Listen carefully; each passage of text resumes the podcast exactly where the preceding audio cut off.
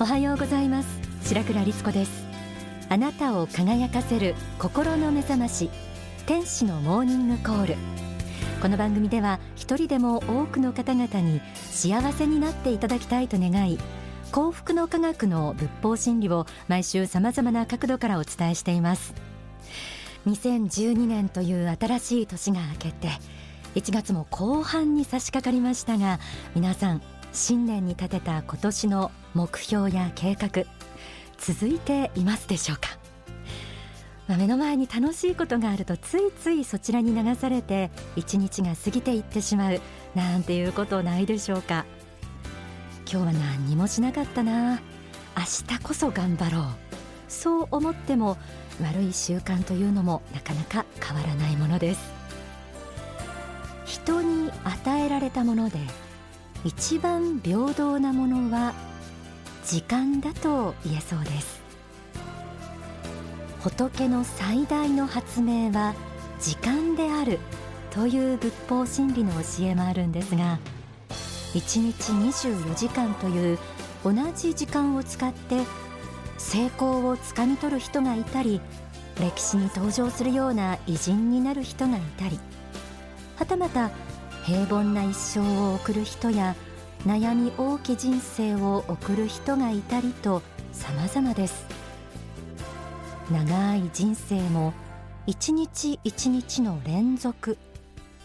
そうであるなら人生を輝かせこの一年を輝かせるのもやっぱり一日をどう充実させていくかということの中に答えがあるはずです。天使のモーニングコール。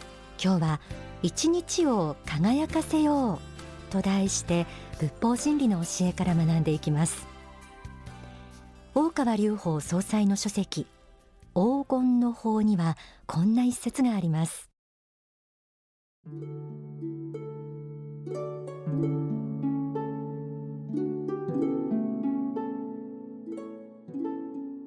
人生とは一日の連続体だと言えます。おとといがあり昨日があって今日がある。そして今日があり明日がある。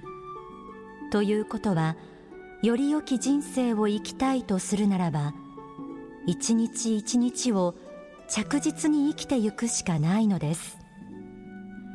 黄金の人生を作ってゆくためには一日一日を黄金に変えてゆくしかないのです。そして一日一日がすべて黄金に変わってゆけば人生全体も必ず金色の光を放つものとなるはずです。勝負は一日の中にあります。人生が金色に変貌するか否かの勝負は一日24時間の中にあるのです。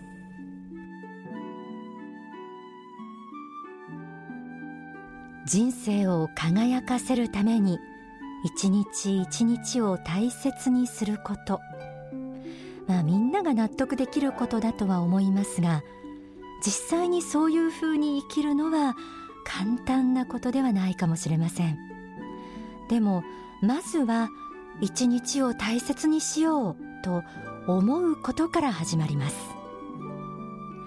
皆さんの一日の中には無駄にしてしまっている時間がどのくらいあるでしょうか？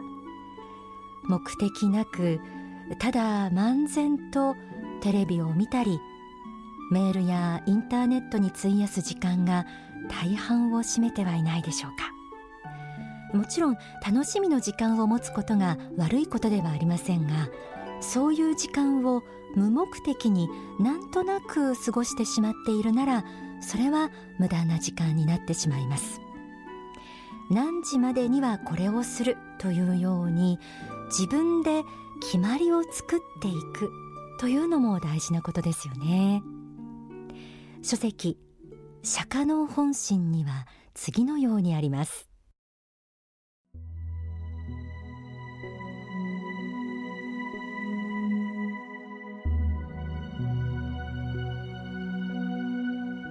大抵の人は昨日があったように今日があり今日があるように明日もあるだろうと楽観していますが明日の命があるという保証はないのです。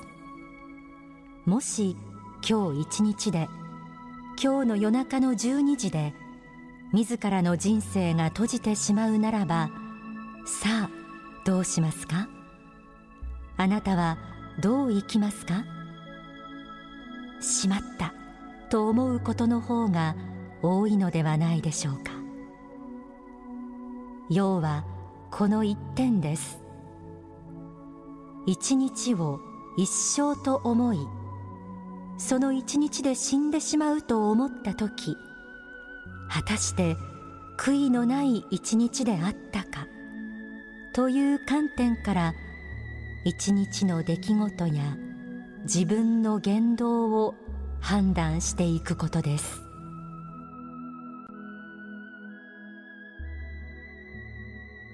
一日の枠を一生と思って生きる。これは一日一生という言葉の意味です。明日があると思わず今日自分は何ができるか。今日自分はどう生きられるかを問い続けることが大切です。今日やれることは今日やる。毎日毎日を宝物のような時間の連続だと思うこと。この一日一生という言葉も一日を輝かせるためには大切です。さらに書籍幸福への同票には一日の捉え方について次のように説かれています。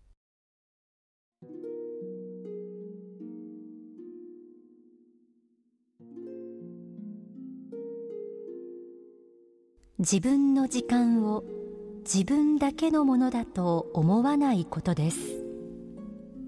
これは仏から預かっている大切な時間であると考えるべきなのです。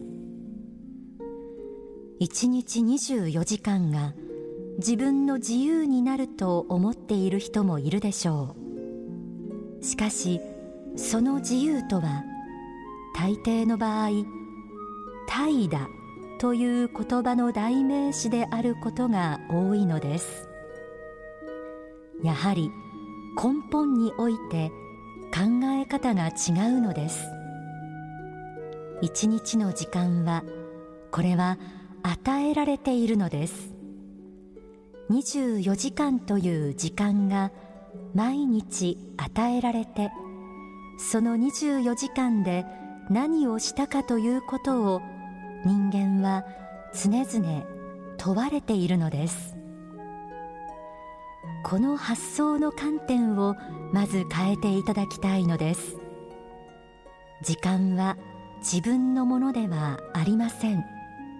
それは預かっているものです。与えられているものです。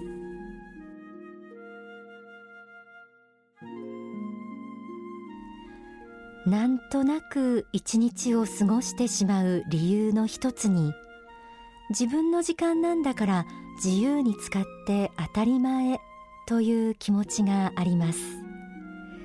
でも本当は私たちが過ごしているこの時間は神仏から預かっている時間だということです。一生の中で人に愛を与えたりさまざまなことを学んだり自分自身を磨いたり世の中の役に立ったりするためのその元手として私たちには時間が与えられています。そうだとしたら時間を無駄にすることはできませんよね。与えられた時間以上の価値を人生の中で生み出していかなければいけないということなんですよね。さああなたは今日の一日をどんな風に過ごしますか？書籍繁栄の法にはこうあります。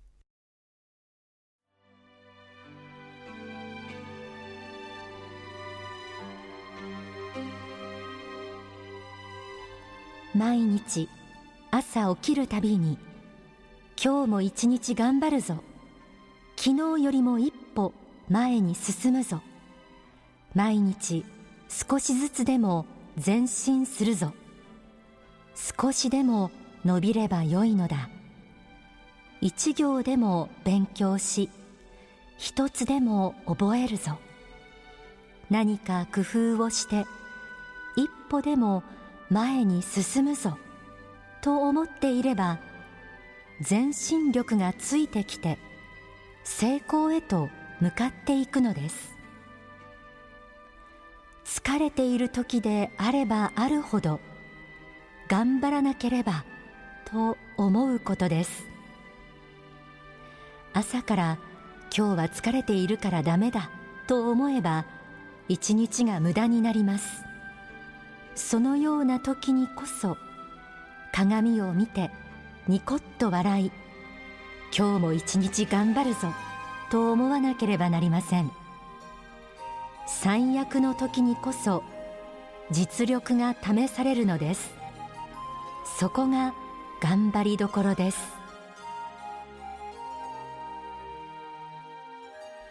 今日も一日頑張るぞ。昨日よりも一歩前に進むぞ。そんな風に毎朝決意して一日をスタートさせたいものです。今日お伝えしてきた仏法真理をヒントにあなたもこの一日を輝かせてみてください。実りある一年も今日一日を輝かせることから始まります。今日は一日を輝かせようと題してお送りしています。ではここで大川隆法総裁の説法をお聞きください。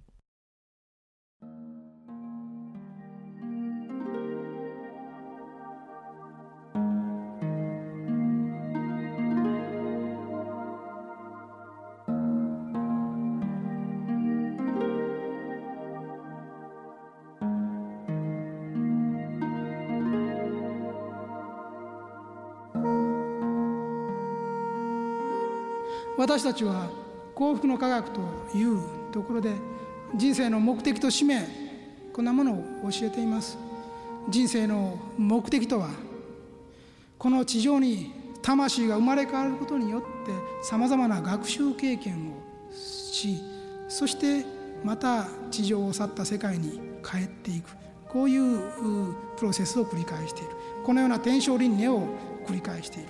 そしてその使命はその魂を輝かし地上にユートピアを作っていくことなんだという話をしているわけなんですね。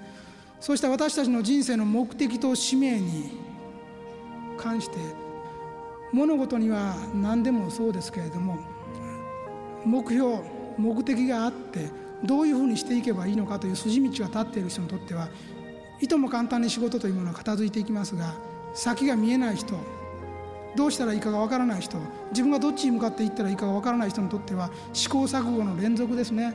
そして無駄な時間がいっぱいできてきます。ところが人生の目的と使命をはっきり知ってる人から見るとそういう無駄な時間が出ないことになりますね。じゃあ目的と使命をもっと噛み砕いて言えばどういうことなのか。人間は霊的存在。そう神の子である。神の子であって神の子としての使命をこの地上に実現していくことこそがその本質である。神の子としての使命とは一体何なんだろうか。それはこの魂学習の場であるところの地上をユートピアにしていくことなんだ。ユートピア社会とはどういう社会なのだろうか。それは地上に生きている人たちがみんな住みよくてお互いに愛し合いながら生きていける世界なのだ。光に満ちた世界なのだ。そういうことを作ることを使命として生まれ変わっているのだ。こういう事実を知っておりますと人生の生き方がどうなりますか。無駄が非常に少なくなるわけです。試行錯誤している人に比べてね。そしてあの世なんか本当にあるんだろうかと思ってるような人もまだだいぶいらっしゃるかもしれませんけども私は実体験しています。実体験している人にとってはこれは疑う余地がないことなんです。そしてあの世があるということはどういうことかっていうとね死んで初めてそれを知る人と生きてるうちに気が付いた人とでは随分違いますよということを言ってるんです。すなわち死んで初めてあの世があるということを知った人は相当無駄な時間を使ってますよということでそれまでの間に無駄な生き方人生の時間のロスがかなりありますよということを言ってるんです。早いうちにその事実を知った人には時間の無駄が少なくなります。非常に自分の時間を管理することができます。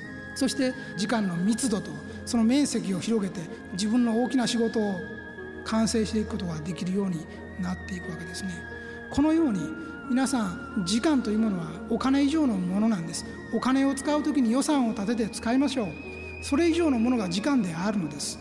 すなわち時間を予算化しなきゃいけないんです。自分の時間というものを予算だと思ってどういうふうに使っていくかということを決めていかなきゃいけないんです。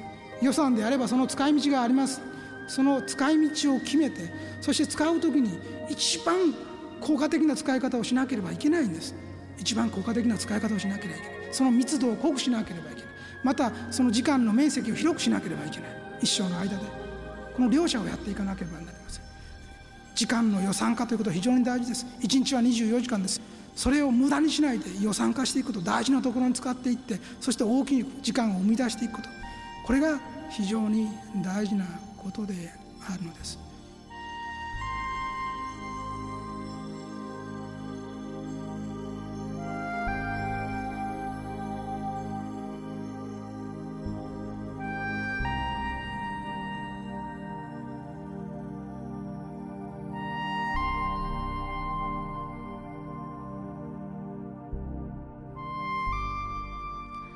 お聞きいただいた説法は書籍人生の王道を語るに収められています。